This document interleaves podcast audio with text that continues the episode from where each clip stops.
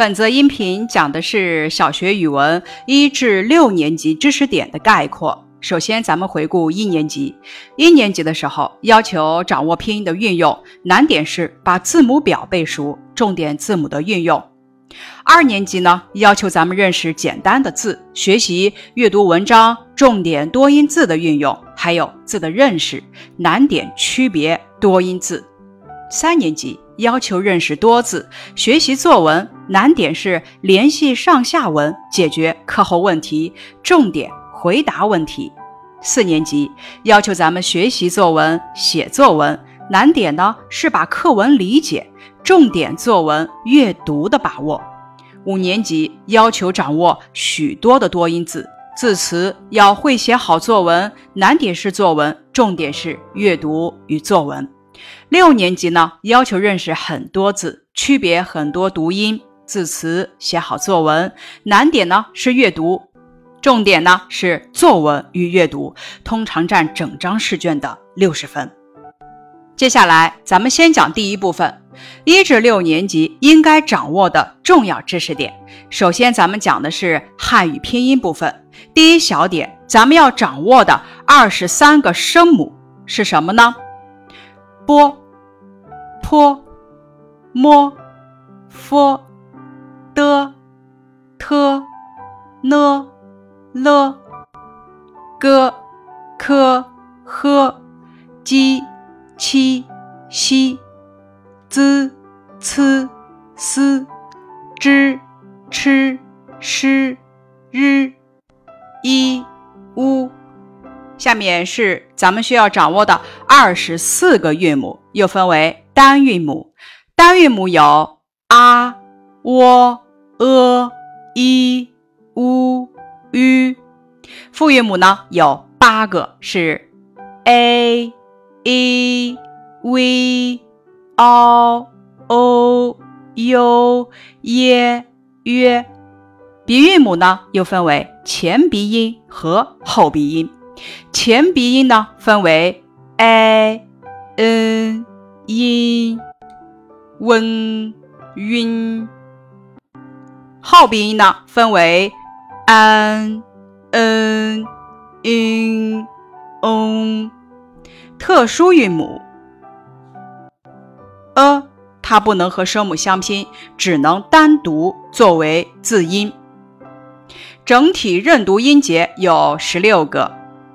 z、c、s、之、吃、诗、日、一、吁、乌、耶、约、阴、晕、渊、音。下面咱们讲标调。标调呢，啊、喔、呃、一、乌、吁。标调时按照顺序，一乌并列标在后。一上标调去掉点，吁与鸡、七、西、一相拼的时候要去掉两点，比如鸡、居、七、屈、西、虚、吁。字母表咱们要会背诵，并且要会正确的默写。隔音符号以啊、喔、呃开头的音节紧跟在其他音节后面的时候，音节的界限容易发生混淆，因此音节间就要用隔音符号隔开。比如海鸥和矮海，隔音符号标上 o。接着是第二部分查字典的方法，有以下三种方法。第一种方法是音序查字法，比如。的音顶，咱们就可以先在拼音音节索引中找出音序的，再查找音节的音顶以及所对应的页码。第二种是部首查字法，比如咱们需要查找“挥手”的“挥”这个字的时候，便可以先在部首目录中找到提手旁，再找到部首所对应的简字表的页码。在检字表相应部首下及剩余笔画数六画下，找到要查的字以及正文页码。第三种方法是数笔画查字法，在阅读中，咱们遇到不认识的读音，又很难确定部首的字，就只能用数笔画的方法来查了。首先，在难检字索引中的相应笔画数下找到该字，再打开所对应的正文页码，咱们就可以查到这个字。比如，咱们查甲乙丙乙字的时候，就可以在难检字索引中查一画。第三部分，理解词语部分。首先，咱们要弄清楚词语中每个字的意思，再联系整个词语的意思来理解。比如“疾驰”这个词语，“急”的意思呢是飞快，“驰”的意思是奔跑，所以呢，奔驰就是飞快奔跑的意思。理解词语的第二小点，运用近义词或者反义词来解释。比如，用近义词来解释。焦急就是着急的意思，用反义词来解释，熟悉就是不陌生的意思。理解词语的第三小点，联系上下文来理解。比如养花这篇课文中，从到院子里看花，回屋工作，再出去，再回屋，咱们就可以猜出循环就是不断重复的意思。第四点，词的感情色彩分为褒义词。贬义词以及中性词，褒义词呢很好理解，形容好的，比如顽强；贬义词呢，形容不好的，比如顽固；中性词形容不好不坏，比如环视、桌子。形色彩。接着咱们讲第五点，选词填空。首先，咱们要分清楚所给的近义词在意义、用法或者感情色彩上的区别，然后联系所给的句子进行判断选填。比如正确、准确。接下来是两个填空：勘测地形必须十分准确，不能有半点马虎。第二个填空。这个意见提得非常正确，我应该接受。第六点，常用关联词使用列举：一，他既是个三好学生，又是个优秀干部，关联词是既又。他一边听音乐一边画画，关联词是一边一边。三。因为今天是六一节，所以不用上学。关联词是因为所以。四，武松不但勇敢，而且非常机智。关联词不但而且。五，马野不仅学习刻苦，还是个乐于助人的好学生。关联词是不仅还。六，只有敢于向困难挑战的人。才能取得非凡的成功。关联词是只有才。七，只要你肯去钻研，就一定能克服这个困难。关联词只要就。八，无论刮风下雨，我都按时到校。关联词是无论都。九，虽然今天放假，但是。马野还是待在家里认真学习。关联词是虽然但是。十，如果明天天气好，我们就去爬山。关联词是如果就。十一，即使你这次数学考了满分，也不能骄傲。关联词是即使也。十二，凡卡心想，与其。在城里受罪，不如回乡下爷爷那里。关联词是与其不如。十三，刘胡兰宁可牺牲自己，也不向敌人屈服。关联词是宁可也不。十四，这道题不是你做对了，而是我做对了。关联词是不是，而是。十五。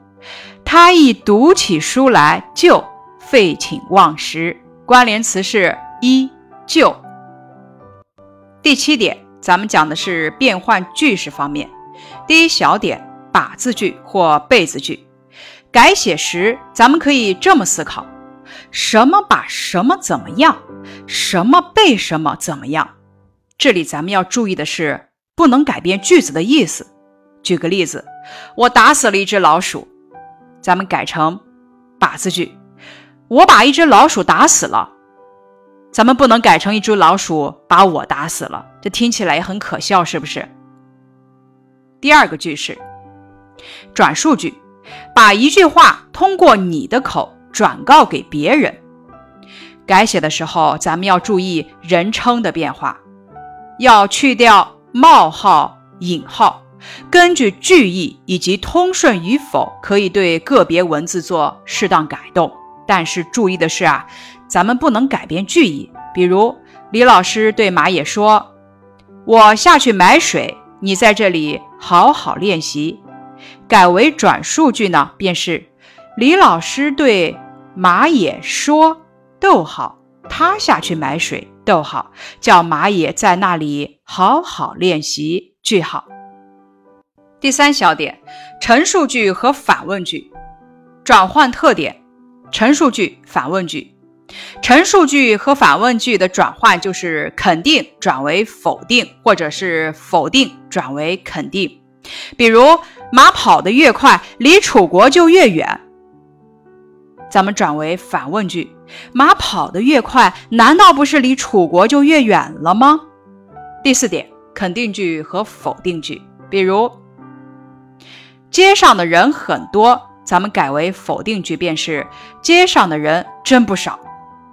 要将肯定句改为否定句，一定要在句子中加上不、没有等词，然后呢，将不、没有后面的词换成反义词。第八点讲的是扩句和缩句。首先，咱们讲扩句。扩句呢，就是找出句子的主干词，再在主干词前加上合适的修饰词。扩写后的句子比原句的意思更加具体、更加充实，但是呢，主要意思呀是不变的。比如马野去看电影，咱们扩写为马野穿着一件新衣服，高高兴兴的去新华电影院看电影。第二点，咱们讲缩句。首先把句子分成谁做什么，或者什么怎么样两部分，然后呢，找出每部分的主干词，再去掉修饰性的词语，把主干词连成完整的句子。但是呢，要保留原句的主要意思。举个例子。曹操在营寨里听到鼓声和呐喊声，咱们缩写为曹操听到鼓声和呐喊声。第九点讲的是修改病句。第一小点，句子不完整。举个例子，战士的英勇顽强、奋不顾身的优秀品质，这是个病句，怎么改呢？战士的英勇顽强。奋不顾身的优秀品质，令人敬佩。第二种类型的病句用词不当，比如我的书包里还缺乏一个像样的铅笔盒。咱们看这个词语“缺乏”是不是用的不恰当？咱们应该改为什么呢？应该改为“缺少”。修改后便是我的书包里还缺少一个像样的铅笔盒。病句的第三点搭配不当，比如他穿着一件灰大衣和一顶红帽子，穿与帽子是不是属于搭配不当？咱们应该改为他穿着一件灰大衣和戴着一顶红帽子。第四个词序混乱的病句，比如打乒乓球对我是很感兴趣的，这读起来是不是怪怪的？那咱们怎么改呢？我对打乒乓球是很感兴趣的。第五种病句，前后矛盾的病句，比如油菜地里一片金黄的菜花，五彩缤纷，这太奇怪了，是不是？一片金黄与五彩缤纷是相矛盾的，咱们应该把五彩缤纷去掉，修改后便是油菜地里一片金黄的菜花。第六小点，重复啰嗦的病句。比如，他是我们班成绩最优秀、功课最好的学生。这里“成绩最优秀”和“功课最好”意思呢重复，咱们只需保留其中一个。修改后，他是我们班成绩最优秀的学生，或者他是我们班功课最好的学生。第七种病句不合逻辑、不合事理，比如。他在霞光中读着书，不知不觉过了两个钟头。霞光是什么意思？霞光就是稍纵即逝，持续两个小时，这是不符合现实的。咱们怎么改呢？把霞光改为阳光，修改后便是他在阳光中读着书，不知不觉过了两个钟头。第八种病句，咱们要注意常用修改符号的用法。下面是第十点，认识修饰句子的方法。咱们先讲的第一个小点呢是比喻句，常用的比喻句有好像、犹如、仿佛等。有的比喻句用成了、变成、是等代替比喻词，比如我们是祖国的花朵。比喻句的特点是本体和喻体有些相似，并且本体和喻体是不同类的。所以，有比喻词的句子不一定就是比喻句。举个例子，小花长得好像她妈妈，这呢就不是比喻句。第二种讲的是拟人，把物当作人来写，使物像人一样。比如，蜻蜓飞过来，告诉我清早飞行的快乐。这一句呢是用“告诉”“快乐”等写人的词语来写小动物。第三种夸张，故意对事物进行夸大或者缩小的描述。举个例子，夸大：飞流直下三千尺，疑是银河落九天。缩小，在巴掌大的牢房里，他照样锻炼。第四种，咱们讲排比。什么是排比呢？就是把意思相连、结构相同或相近、字数大体相等。语气一致的三个或三个以上的句子排列在一起，比如这庄严的宣告，这雄伟的声音传到长城内外，传到天山南北，传到白山黑水之间，传到大河长江之南，使全国的人民心一起欢悦起来。第五点，咱们讲设问，设问就是自问自答，比如。海底是否没有一点儿声音呢？不是的。第六点，反问，反问无疑而问，问而不答，答案便暗含在问话中。比如，独行拷打算得了什么？第七点，疑问，提出问题，比如，今天你去图书馆看书吗？下面是一些示例句子、比喻句。碧绿的海面像丝绸一样柔和，微荡着涟漪，真美。拟人句：太阳揭开云背，露出金色的微笑，慈祥地注视着大地。排比句：青蛙叫起来，无边的田野如沸如腾，如鼓角齐鸣，如风潮并涌。反问句：光是学习优秀就能算得上三好学生吗？夸张句，桂花十里飘香。设问句，马野为班级做贡献，是为了老师表扬吗？不是的，他是诚心诚意为班级做贡献。十一小点，咱们讲的是掌握部分标点符号的用法。首先讲的是句号，句号呢是陈述句的末尾停顿用句号，比如，请你稍等一下，句号。第二种。问号，问号是末尾的停顿。第三种感叹号，感叹句末尾的停顿，比如这儿风景真美啊！感叹号。第四点逗号，一句话中间的一般性停顿，比如他来了，逗号又走了，句号。第五种分号，一个句子中并列的分句之间用。分号，比如池边还有小泉呢。冒号，有的像大鱼吐水，逗号，极轻快的上来一串水泡，分号；有的像一串珍珠，逗号，冒到中途又歪下去了，分号；有的半天才上来一个大水泡，句号。第六种，顿号。顿号呢是句子中并列关系的词语之间用顿号，比如长江，顿号。黄河，顿号，珠江，顿号，松花江是我国的四大河流。第七种冒号，表示提示性话语之后的停顿，提起下文，表示后面呢还有话要引起注意。例如，他说冒号前双引号，我明白了句号后双引号。第八种引号，分为双引号、单引号。引号的三种用法。第一种用法表示直接引用，引用别人的话或者书刊等的话。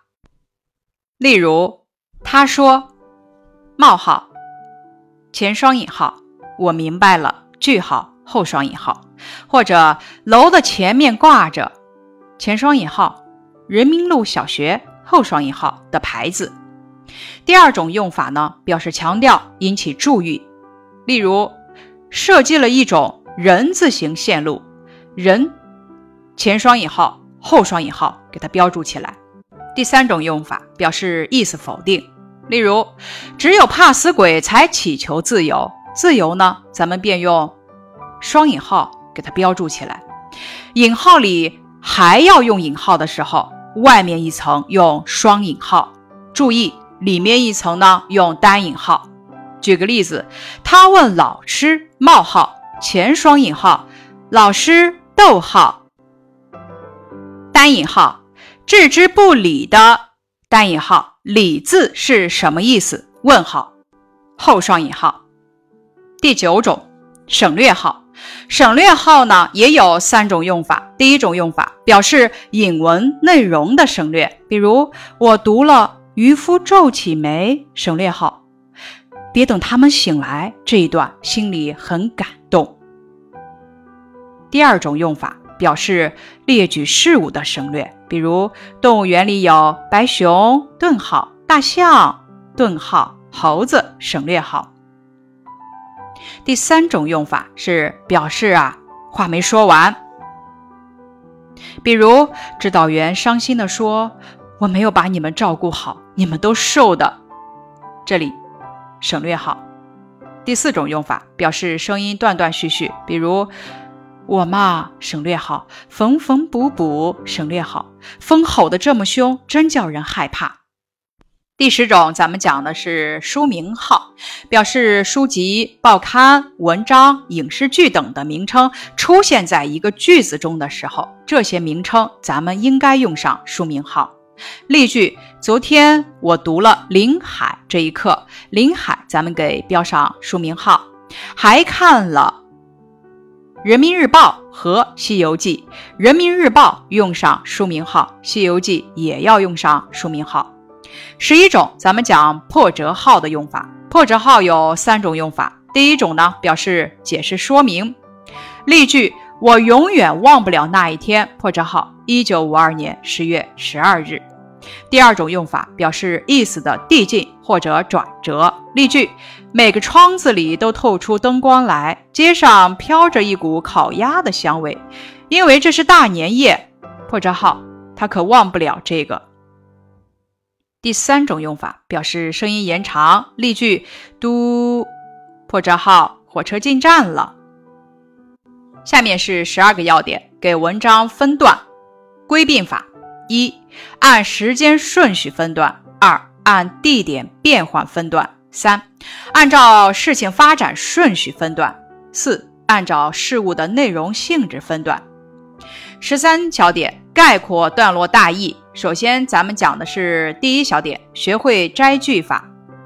总分结构的段落概括段意，抓住总写句。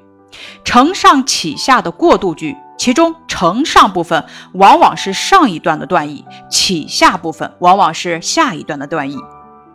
要摘录几句才能概括段意的时候，咱们要对句子做出适当的压缩。第二种，采用层意归并法，什么意思？就是层与层之间是并列关系。第三种是选取主要意思，在一段中写到几个内容，其中有主要内容，也有次要内容。咱们在概括这类段落的段意时，就要对这些内容进行筛选，选取主要内容作为段意，删去次要内容。十四小点概括文章主要内容分为三小点：一、用课题发展法概括文章主要内容；二、抓重点段。概括文章主要内容。三、用段意归并法概括文章主要内容。十五点概括文章中心思想。讲第一点，概括文章的中心思想要包括文章主要部分和思想感情两部分。第二点，概括文章中心思想的常用方法分为：方法一，用分析题目的方法概括思想。举个例子，董存瑞舍身炸暗堡这一课的“舍身”二字，包含有董存瑞为了革命事业英勇献身的英雄气概和大无畏精神。第二种方法，用分析中心句的方法概括思想。比如《鸟的天堂》这一课的中心句是：“那鸟的天堂的确是鸟的天堂啊。”从这一句，咱们可以知道作者对鸟的天堂、对大自然的热爱之情。第三种方法，用分析主要情节的方法概括思想。比如麻雀这一课时，母雀为了护子挺身而出，准备与猎狗搏斗，这体现了老麻雀的爱子精神。第四种方法，用分析主要人物的方法来概括思想。比如珍贵的教科书这一课中的中心，要从指导员的身上去分析，从中体会他关心下一代以及不怕牺牲的革命精神。第三点，咱们讲的是概括中心思想的基本形式，部分列举如下：列举五种形式：一、课文写了什么，表达了什么；形式二，课文写了什么，赞美了什么；形式三。课文写了什么？说明了什么？形式四：课文写了什么？告诉了什么？形式五：课文写了什么？表达了什么？赞美了什么？以上是一至六年级掌握的重要知识点的第一部分的复习部分。感谢你的收听。